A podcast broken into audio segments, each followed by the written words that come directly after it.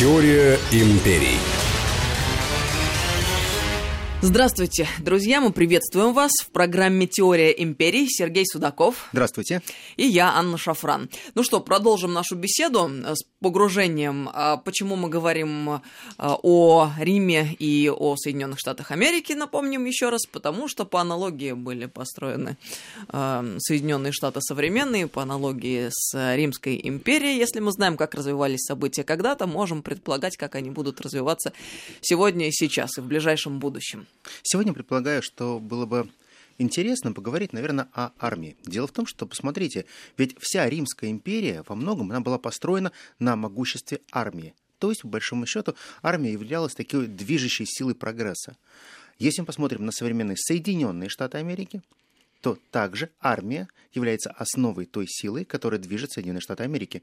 Это ядерный шантаж, это огромное количество баз по всему миру, это то, каким образом Соединенные Штаты Америки могут держать весь мир за горло. Конечно, это грубая сила. Но на самом деле Соединенные Штаты Америки, они никогда не придумали велосипед, они просто хорошо знали историю. Дело в том, что отцы-основатели Америки это и Франклин, и Вашингтон, и Гамильтон, и все последующие поколения, они очень-очень хорошо знали латынь и, конечно же, немного читали про историю Древнего Рима. Дело в том, что знание латыни и греческого, например, в 17, 18, 19 веке, это была основа для поступления в высшее учебное заведение. Если у вас не было греческого и латыни, то есть, по большому счету, вы могли выучить другие дисциплины, но путь в хорошее учебное заведение для вас был заказан. Так вот, если говорить о римской армии, что она из себя представляла? Первое. Римская армия имела очень жесткий имущественный ценз. Дело в том, что было существенно примерно пять категорий граждан, которые могли попадать в римскую армию. Надо было заплатить определенную сумму денег для того, чтобы можно было закупить себе обмундирование, оружие, и деньги были очень немалые. Самая максимальная ставка состояла примерно 100 асов серебром, что на сегодняшние деньги, когда пересчитали, например, американцы, если перевести из долларов в рубли, составляет порядка 390 тысяч рублей. То есть вот 390 тысяч рублей это была такая базовая ставка, за которую можно было пойти служить в армию. Армия была наемная. Дальше а, уменьшалась, соответственно, в два раза дешевле, следующее а, еще в четыре раза дешевле. Ну, по большому счету, минимальная ставка на сегодняшний день составляла порядка там 30 тысяч рублей. Нужно было внести для того, чтобы можно было пойти служить в армию. Но в зависимости от того, какое обмундирование вы себе покупали, какими а, оружием вы владели, вы получали определенную иерархию. Дело в том, что... Я прошу прощения, то есть она не только заслуживалась благодаря каким-то успехам на поле боя, но и благодаря имущественному конечно цензу. Же, конечно же. Дело в том, что в армии а, Рима служили не только римляне, но и италийцы. Это а, жители Италийского союза, которые всегда были вторичны по отношению к настоящим римлянам. То же самое, что происходит в Америке. Вот чтобы американцы не говорили про всевозможную расовую терпимость, но у них все равно есть очень четкое разделение. Есть мы, белые протестанты, а есть они, латиносы, например. И на, на, по сегодняшний день, например, латиносов в американской армии служит всего 2%. Афроамериканцев служит э, больше 12%. Но по большому счету, если мы действительно посмотрим, всегда делились все армии на жителей первого сорта, второго сорта. Для того, чтобы можно было получить определенные ранги, для того, чтобы можно было получить определенный статус в армии, конечно, нужно было пройти армейское обучение. Армейское обучение длилось достаточно долго, и начало армейского обучения происходило с 17-летнего возраста. В 17 лет можно было отправиться в рода как кадетское училище, где вас учили прежде всего исполнению команд и очень жесткой дисциплине. Дело в том, что знание дисциплины – это основа сохранения жизни и строя. Дело в том, что э, римская армия, она стала настолько превосходной только за счет того, что все приказы выполнялись абсолютно автоматически. Но во время боя было очень тяжело давать приказы, твой голос просто не слышали. Ты никогда не мог прокричаться, чтобы тебя услышало 6 тысяч человек. Примерно такова была численность настоящего легиона. Ведь э, когда нам говорят, а что такое легион, сколько это тысяч человек? Классический легион, он состоит из шести когорт. Каждая когорта а, состоит а, примерно из тысячи человек. Каждая когорта создает из центури, от слова центрум – сотня, сотники. Но на самом деле всего боевых единиц 4200. А вот остальное – это так называемый конница и обслуживающий персонал. У вас есть обязательно вспомогательные войска, которые несут еду, те, которые несут грузы, и, естественно, есть боевая машина, боевая единица. А как передавались команды?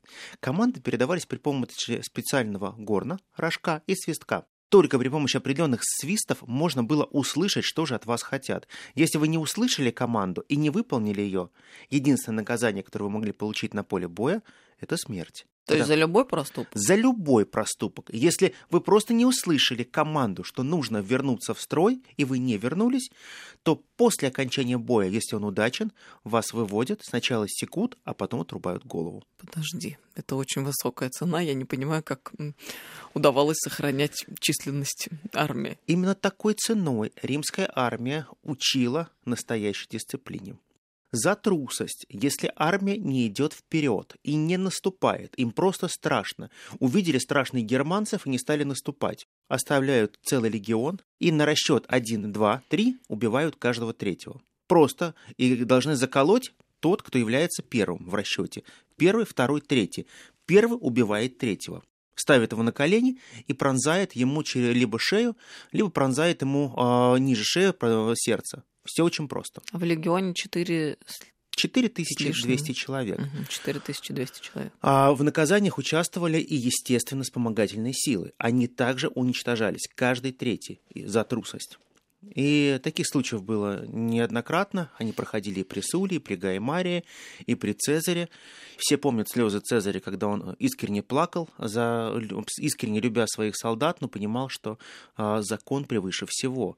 И каждого третьего надо будет казнить. Это получается, по большому счету, нужно в одну секунду две тысячи человек просто зарезать. Только потому, что они струсили и не пошли вперед. Подожди, это даже сложно осознать и сложно в связи с этим двигаться вперед. На самом деле именно так и происходило. Крайняя жестокость формировала римскую армию. Только за счет жестокости можно было формировать фантастическую дисциплину. Ведь э, очень простая вещь, которая в армии Рима всегда проходила, это обучение этой дисциплине. Необученная армия всегда погибает. Но э, профессиональная армия Например, в Риме она появляется только со времен Гая Мария. Когда Гай Марий решил, что нужно сделать постоянные армейские части – Дело в том, что армию всегда набирали только на время каких-то угроз. Рим в первые э, свои времена становления никогда не вел агрессивных э, кампаний просто так. Были угрозы от гунов, защищались от гунов. Были угрозы от германцев, защищались от германцев. Были угрозы в Дальней Испании и Ближней Испании, отправляли туда легионы и наказывали тех, кто пытался каким-то образом мешать развитию. Но это период становления империи. Но потом все войны стали исключительно коммерческими. Ну, мы с тобой говорили о том, что э, война это вообще, э, в принципе, необходимый элемент самовоспроизводства Империя. большой империи. Совершенно верно. Но империю, например, можно вести регулярными силами, а можно вести и частными компаниями. Так вот, мы много раз, когда говорим о Соединенных Штатах Америки, мы говорим, что Соединенные Штаты Америки обладают очень мощной и сильной армией. Мы говорим о том, что э, армия во многом выполняет государственные задачи, но есть такие задачи, которые не может по формальным дипломатическим признакам выполнять регулярная армия. И вот такие задачи выполняют частные военные компании. Когда приезжают бодрые ребята, мы много раз это видели по фильмам, суперспецназовцы, и они реализуют некие задачи. Это может быть Африка, это может быть Латинская Америка, это может быть абсолютно любой регион. А чтобы было понятно, э, вот э, что не может э, регулярная армия осуществить из того, что может просто и беспрепятственно сделать Ну, давайте я вам простой пример приведу. Сейчас он будет достаточно всем понятен. Представим ситуацию в Венесуэле. Представляем, что там происходит государственный переворот. Если Соединенные Штаты Америки берут и отдают команду ввести туда регулярную армию. Это прямая интервенция это Соединенных Штатов. Интервенция, и просто слово называется казус белли, это война. Это одна страна начинает воевать с другой. Это полноценные, полномасштабные военные действия с уничтожением друг друга до победного конца. Предположим, э, американцы действуют иначе. Они отправляют примерно пятитысячный корпус туда в виде гражданских лиц, которые в одночасье переодеваются в камуфляжную форму. Откуда-нибудь из дружественной Колумбии они получают высококлассное оружие. Практически прозрачную границу с Колумбией они переходят и начинают действовать. Повстанцы, как... добровольцы. Совершенно верно. Так. Как повстанческая армия начинает действовать. но они фантастически подготовлены. Это профессионалы-ветераны, которые умеют воевать так, как не умеют воевать никакие гражданские. Если сравнивать э, любого гражданского, у гражданского прежде всего отсутствует дисциплина. В любой стычке гражданский будет себя вести так, как обычный человек. Военный человек будет полагаться только на одно принцип. Мы должны выиграть, мы должны выжить и убить как можно больше противников. Гражданский человек так не мыслит. Так вот, частные военные компании – это не изобретение Америки и никогда не было американским изобретением. Первые частные военные компании появляются в Риме, когда Рим нуждался в реализации тех задач, которые они не могли решить за счет регулярных войск. Нет, они абсолютно не боялись того же царя Тиграна. Они не очень сильно боялись царя Каппадокии. Они не боялись всех тех конфликтов, которые у них были в Малой Азии. Но порой им очень нужно было иметь боевые отряды, которые могли выполнить любую задачу, и объяснить, что вслед за нами, если вы нас плохо еще поняли, придет регулярная армия, а это уже будет настоящий слон, который вас затопчет. Наверное, самая первая крупная частная армия появляется у Гнея Помпея Страбона. Это отец а, Магнума Помпея, того самого великого Помпея, который, кстати говоря, кличку Магнум сам себе придумал. И придумал ее тогда, когда он познакомился с Цицероном, потому что они вместе проходили службу в кадетском училище, а в то же самое время уже отец а, Страбон Помпей, или, или Косоглазый просто его звали, он был уже большим военачальником, и он мог составить протекцию своему сыну. Когда сын Магнум увидел тщедушное тело, как он описывал Цицерона, он понял, что этому человеку в армии не выжить. Когда он подошел к нему и сказал, говорит, а как ты собираешься вообще проходить сборы, биться, да приседать, а, мыться в холодной воде, а, бегать по 10 километров, тот сказал, говорит, не знаю, я прекрасно пишу стихи, я очень хочу быть прекрасным оратором, но явно военная служба это не для меня. И вот тогда происходит чудо, и Цицерон, вместо того, чтобы стать настоящим военным, он сохраняет свою жизнь и свой статус в штабе у а, Гнея Страбона Помпея. А в этом штабе он узнает, что Гней Страбон Помпей, кроме того, что он является военачальником, он еще имеет свою собственную частную армию. Если мы говорим о том же э, Гнее Страбоне Помпее, то он э, создал своих два региона полноценных. То есть он содержал порядка 12 тысяч человек за свои деньги. Эти 12 э, тысяч человек могли выполнить абсолютно любую задачу. И он всегда их очень выгодно продавал и перепродавал. А зарабатывается э, на чем в этом? деле? А, это договор прежде всего с Сенатом и Римом, когда Рим выделяет деньги на а, решение э, задачи по запугиванию той или иной власти. То есть, по большому счету, его частная армия с определенными римскими мандатами отправляется для запугивания, а там же пугает население, пугает а, какого-то малозначительного а, царька, и это приводит к тому, что этот царь очень быстро подписывает всевозможные нужные Риму соглашения, передает ему свои части земель, полномочий, а, разрешает назначать своих преторов, то есть, по большому счету, он отдает свою территорию в так называемое управление Риму. То, что делается, в общем-то, Соединенные Штаты Америки, они даже не заморачиваются, они проводят цветные революции, а дальше ставят дистанционное управление любых стран. В Рим, очередной раз мы смотрим, как технологии Рим, стары. Рим действовал всегда, всегда очень просто. Маленькая революция за счет небольшого вторжения – а после этого они формировали власти своих, они ставили только своих наместников, но они всегда оставляли а, тех, кто был на местах. Они никогда не уничтожали структуру власти полностью. Они считали, что мы не способны сформировать всю полностью систему власти, поэтому мы должны поменять только ключевые фигуры, поставить своего губернатора, поставить своего претора, поставить своего правителя, а вот все остальное должно держаться на страхе. Если система не будет работать, постоянно руби головы. Постоянно. Любые защиты может формируются только за счет разведки. И поэтому очень важный момент – это формирование полноместной разведки, которая существовала и доносчиков, и все они находились на военной службе. И в Соединенных Штатах Америки, когда появляется первая армия в 1774 году, и утверждается она уже в 1775 году а, Конгрессом, вот тогда появляется полноместная также еще и разведка и доносчики, которые позволяют сохранять эту армию. Мы сейчас прервемся на несколько минут. Это «Теория империй». Сергей Судаков, Анна Шафран. Продолжим. скоро. Теория империй.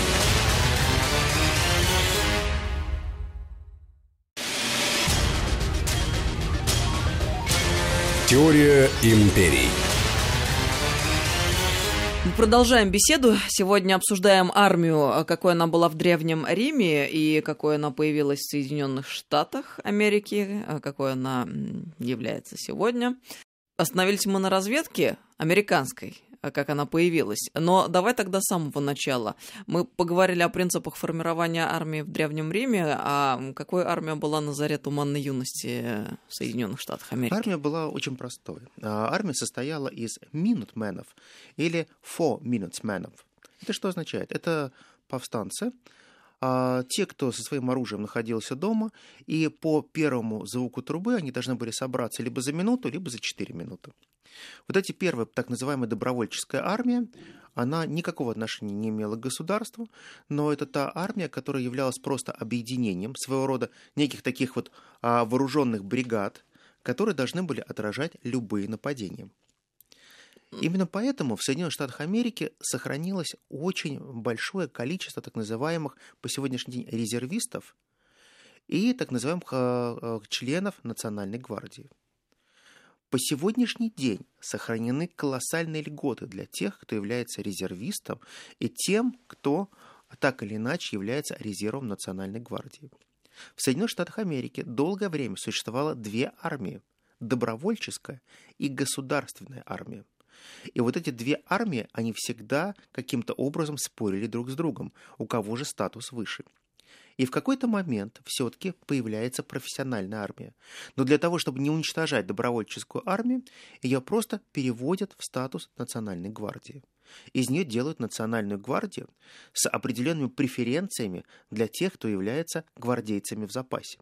Так, гвардейцы в запасе имеют 50% скидки на покупки оружия в государственных магазинах, а также 50% на покупки э, боеснаряжения. При заправке на военных заправках своего личного транспорта при представлении значка, что вы являетесь резервистом и относитесь так или иначе к Национальной гвардии, вы также получаете на бензин и дизельное топливо 50% скидки. На еду и обмундирование, которое вы покупаете в армейских магазинах, вы также получаете 50% скидку. Американцы построили, в принципе, все на принципах личной выгоды. Если ты хочешь служить своей стране, ты должен что-то получать от своей страны. Но кроме этого, они получают 30%. Точнее, если ты служишь своей да, стране, если ты служишь то должен что-то получать. Конечно. Ты мне, я тебе. Очень простой принцип. А, оплата коммуналки тоже 50%. А если ты отправляешься раз в год в путешествие по своей стране, ты получаешь 50% скидки на всю свою семью на авиа, железнодорожные билеты. То есть есть определенные стимулы, для чего человек должен быть резервистом или почему он вступает в Национальную гвардию, не являясь при этом кадровым военным. То же самое формируется и в Риме. В Риме э, огромное количество ветеранов. Служба в Риме занимала достаточно долгое время, ведь а, Гаймари, когда сформировал уже профессиональную армию, служба начиналась с 17 лет, и срок, как таковой, он практически был установлен только гораздо позже, лет через 100. А до этого считалось очень просто. 20 компаний надо провести, а после этого ты можешь выйти на пенсию. 20 компаний, но это больше 20 лет? Это 20, это больше 20 лет. Ты мог служить 30-35 лет, и поэтому всех ветеранов называли исключительно седовласый воин. Но после того, когда происходило завоевание той или иной территории, ну, скажем, Испании, Дальней Испании, все те войска, которые являлись ветеранами, они получали свои наделы земель. И они оставались на тех территориях, где они проводили свои бои, наиболее кровавые и крупные.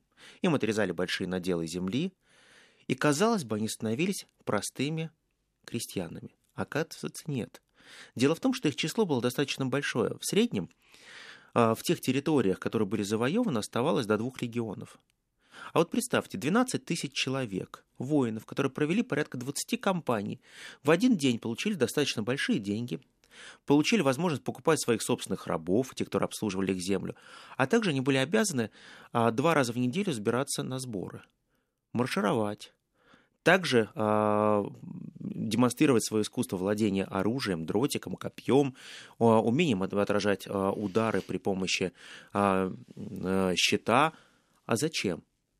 Это первые так называемые военные базы, которые охраняли интересы Рима за территорией Рима. Как интересно, оказывается, это все было устроено. И только так можно было сдерживать, когда во всех частях, где Рим проводил войны и захватывал те или иные ресурсы, что их потянуло э, в Испанию, что они получили от Испании? Не было никакой угрозы от Испании. В Испании им нужно было только одно – серебряные рудники. Они захватили эти серебряные рудники. Зачем они пошли уничтожать э, Сицилию? Это потому что Сицилия давала огромнейшее количество зерна. Всегда принцип войны был очень прост. Территория, которая вас кормит. Вы получаете из этой территории ровно то, что вам нужно. Руда, природные ископаемые, хлеб, все то, что кормит Рим. Неужели ни разу не было ни одного похода во имя благих целей, во имя установления э, гуманного, э, я даже не знаю, сказать, римского режима? Это уже очень звучит смешно. Ну, не то чтобы там демократического. Гуманный Рим, это же прекрасно. Ну, так, чтобы от тиранов спасти местные народы. Ой, очень, очень часто как раз они это делали. Именно всегда формировалось так, что надо было а, защитить народ от тиранов, но тем не менее мы видим, что действительно выгода была прежде всего. Поэтому любая военная кампания, которую проводила Рим, она формировалась так, что злые, жестокие варвары хотят уничтожить Рим, но в результате мы забираем их полезные ископаемые. Почему нет? Тоже Не- вариант. Неужели ты хочешь сказать, Сергей, что Соединенные Штаты Америки а, все свои а, военные кампании а, проводили и проводят с целью, ну, давайте так м, выразимся м, по-простому, обогащения? Это первое, и совсем не с целью установления свободы и демократии на той или иной территории. Из всех мировых войн, в которых Соединенные Штаты Америки участвовали, они вышли фантастически богатыми и усилившимися. Потому что именно они за счет мировых войн смогли с нищих наций, которые были истрепаны войной, собирать те деньги, которые им были нужны, продавать им услуги. Соединенные Штаты Америки всегда занимались исключительным протекционизмом. Они всегда продавали демократию, но демократия обходилась настолько дорого, что люди находились в абсолютно вассальной зависимости от Америки. Так происходит с сегодняшней Европой, которая так хочет уйти от американской крыши, которая называется НАТО. И во многом уже многие европейцы понимают, что те деньги, которые они платят, не гарантируют им безопасности, но платить все равно приходится потому что так называемая демократия стоит очень и очень дорого. Это номер один продукт, который создала Америка, который она продает по всему миру. Потом будет, соответственно, доллар, потом будут э, военные услуги, э, всевозможные политические крышевания, поддержки. Но Америка никогда ничего не делала бесплатно. Так же, как и Рим. Он всегда освобождал разные нации, но никогда это не делал в ущерб себе. А, Сергей Судаков, Анна Шафран, «Теория империй». Мы прервемся на несколько минут, продолжим совсем скоро. Теория империй.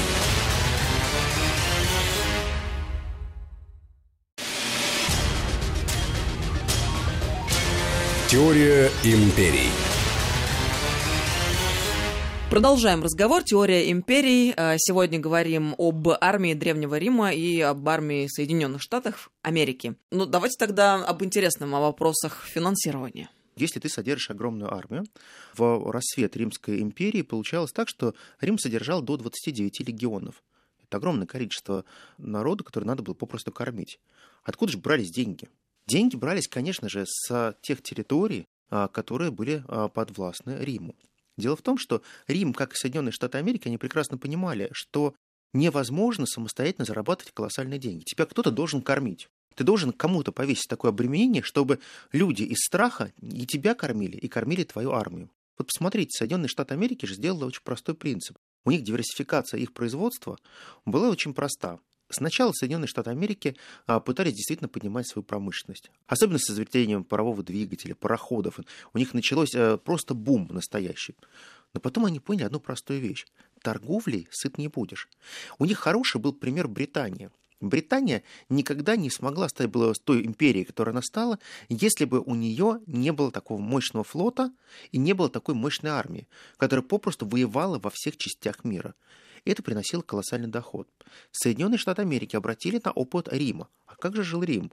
Ведь если подумать, то легионы сжирали колоссальную часть бюджета.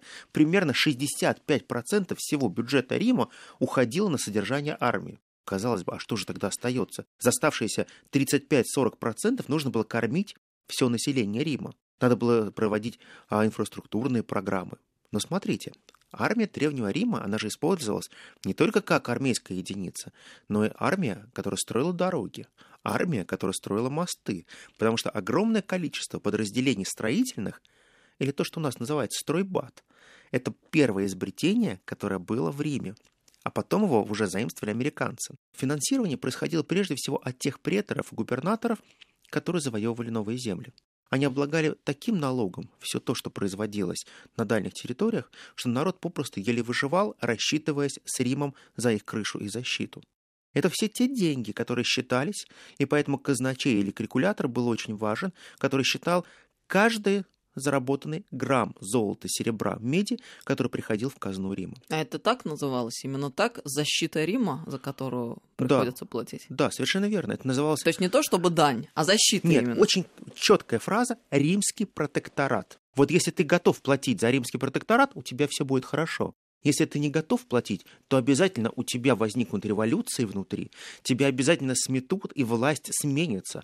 А за сменой власти убьют всю твою семью и уничтожат. То есть обязательно это должно было быть облечено какой-то красивой словесной формулой? Конечно же, потому что мы, Рим, обеспечиваем стабильный режим в данной стране. Так было по всей Малой Азии. Так было в Германии после германского поражения, разгрома германцев э, Гаем Марием.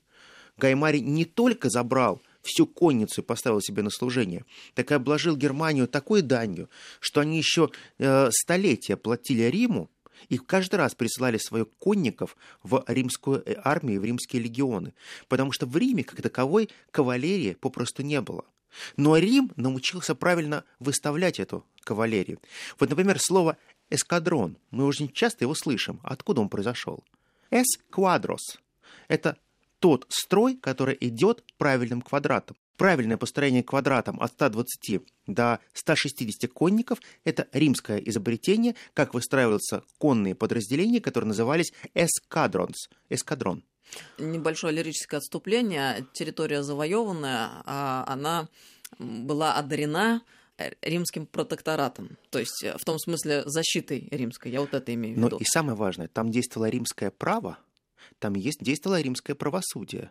Там а, действовала система римского стандарта жизни, то есть ширина дорог, мощение а, дорог камнем, создание первых акведуков, создание цистерн, где хранилась вода, создание первых теплых терм. То есть Рим на самом деле, в отличие от Соединенных Штатов Америки, он не только забирал, но он и давал. А, а я тут хотела сиронизировать. А, уточнив такой момент, заинтересована ли метрополия а, в технологическом развитии и экономическом развитии колоний своей, либо завоеванных территорий? В данном случае ты отвечая на вопрос... Вот Рим как раз был очень сильно заинтересован. Угу. Рим даже отправлял а, специальных а, учителей, которые учили, как правильно складывать каменные сооружения. Рим очень сильно и много вносил в свои вассальные территории для развития там культуры, науки, для того, чтобы можно было совершенствовать систему извлекания полезных ископаемых, например. Потому что извлечение полезных ископаемых при помощи новых технологий, которые приходили из Рима, они давали большую прибыль. Ну, ради увеличения эффективности. Рим все делал для себя. Если им нужна была дорога, то дорога нужна была для того, чтобы вывозить товары и услуги. Поэтому, а, например, испанцы очень сильно радовались, что у них появляются дороги, которые Рим, римские солдаты им построили. Но на самом деле это Рим делает для себя, потому что нужно увеличить скорость доставок грузов. Только и всего. Рим всегда все делал только для себя. Римский прагматизм строится прежде всего на том, что Рим прежде всего. Классическая фраза в если мы вспомним Вергилия и Неаду, когда Эней спускается в царство мертвых, он встречает там тень своего отца, отсюда прообраз тени отца Гамлета, тот водит его по э, миру умерших, и говорит ему одну простую фразу, которая «пойдем, войдет, станет очень крылатой». «Сынок, Рим создан только с одной целью. Ты запомни это раз навсегда. Рим создан только для того, чтобы руководить и возглавлять этот мир. Без Рима весь живой мир рухнет. Потому что Рим является тем, что объединяет все нации. Потому что Рим является вечным по отношению ко всем остальным городам и нациям. И Рим создан только для того, чтобы грамотно управлять всеми этими толпами, которые не вкусили для себя, что такое Рим. Если, Очень что-то напоминает. Если мы возьмем классическую идею американского превосходства, если мы посмотрим все те первые речи первых переселенцев, которые прибыли в Америку, они все строили град на холме. И они все проговорили о том, что здесь появляется новое государство, которое основной целью в себе несет не только создание государства нового типа, и управление всем миром. Но мы можем вспомнить недавние речи Обамы, когда он заявлял о том, что Соединенные Штаты Америки, они только они могут и должны писать экономические законы, по которым разворачиваться процессы обязаны во всем мире. Совершенно верно. Дело в том, что вот эта концепция превосходства, она идет исключительно и потом об исключительной нации именно в таких терминах э, тоже Обама да, говорил. Да, совершенно верно. Вот эта исключительная нация, она формируется в Древнем Риме, когда еще со времен Иннея начинают считать очень просто. Если ты римлянин, ты избранный. Где бы ты ни был, ты просто заговори на чистой латыни, и все поймут, кто ты есть. Неважно, из какой трибы ты вышел. Но все остальные за границами Вечного города и Италийского союза просто отребье, потому что они обязаны служить тебе. Ну и мы, конечно же, э, эти аналогии отсылок Римской империи не можем не замечать в э, Третьем Рейхе. Никак там не умаляя великой истории Древнего Рима, но мне в последнее время все чаще и чаще приходят эти аналогии по отношению э, к тем лозунгам и заявлениям, которые исходят именно из-за океана сегодня и сейчас, из Соединенных Штатов Америки. Я об исключительности. Вот эти классические концепции исключительности, они действительно были сформированы а, во многих а, так называемых фашистских режимах. Об этом говорил и Муссолини, об этом говорил Гитлер напрямую. Это была абсолютно геббельсовская концепция исключительной нации. Но корни-то всегда одни. Вот именно эта римская исключительность, которая описывала, с какой формы должен быть нос, и как далеко должны быть расположены глаза, и какой должен быть даже взор, говорит о том, что на самом деле вся история всегда повторяется. И говоря сегодня о самой большой армии Соединенных Штатов Америки, которая включает порядка миллиона триста человек, порядка 4 миллионов 200 резервистов, под миллион национальной гвардии, которые находятся также в резерве, а также об 11 крупнейших флотилиях, включая э, крупные сейчас действующие 7 авианосных групп из 10, потому что 3 сейчас находятся в ремонте, мы говорим что Соединенные Штаты Америки обладают очень-очень большим ударным потенциалом. И самое главное, они точно так же, как и Рим, формируют армию не для оборонительных целей, а исключительно для наступательных. И даже сегодняшний бюджет, который приняли американцы, как 716 миллиардов долларов, которым они еще прибавили 50 э, миллиардов, это говорит о том, что Соединенные Штаты Америки, точно как, же, как и Рим, формируют исключительно наступательную концепцию – и они абсолютно милитаристски заточены. Сегодня Соединенные Штаты Америки, имея такой потенциал наступательный, они являются угрозой для многих стран, которые не способны обладать той же силой, потому что они действуют так же, как и Рим, по отношению к малым странам Азии и ко всем тем вассалам, которых они покоряли и ставили на колени. Аналогия абсолютно понятна. Та военная мощь, которая была создана Римом, и та военная мощь, которая существует в Соединенных Штатах Америки, они были созданы кровью и потом всех тех наций, которые они покорили. Невозможно самостоятельно создать такую машину для убийства. Это можно сделать только в том случае, если ты создаешь мощный оборонный потенциал, но ценой не своей хорошей жизни, а того, что ты часть своего дохода отдаешь в армию. Так это было в Советском Союзе, когда мы получали ничтожно маленькую зарплату, но формировали достойную армию. Соединенные Штаты Америки и Рим формировали армию только за счет чужого горя и чужих денег. Но величие Рима и величие Америки даже при самой крутой армии рано или поздно заканчивается. Какие мы уже сегодня подводим итоги. Духоподъемные для нас. Ну, в общем-то, да. Э, как ни крути, Соединенные Штаты Америки наш основной геополитический противник, и ничто не вечно под луной. Был Вечный Рим, но можно ли сказать о Вечной Америке? Мы посмотрим. Я думаю, что увидим это уже совсем скоро. История все рассудит.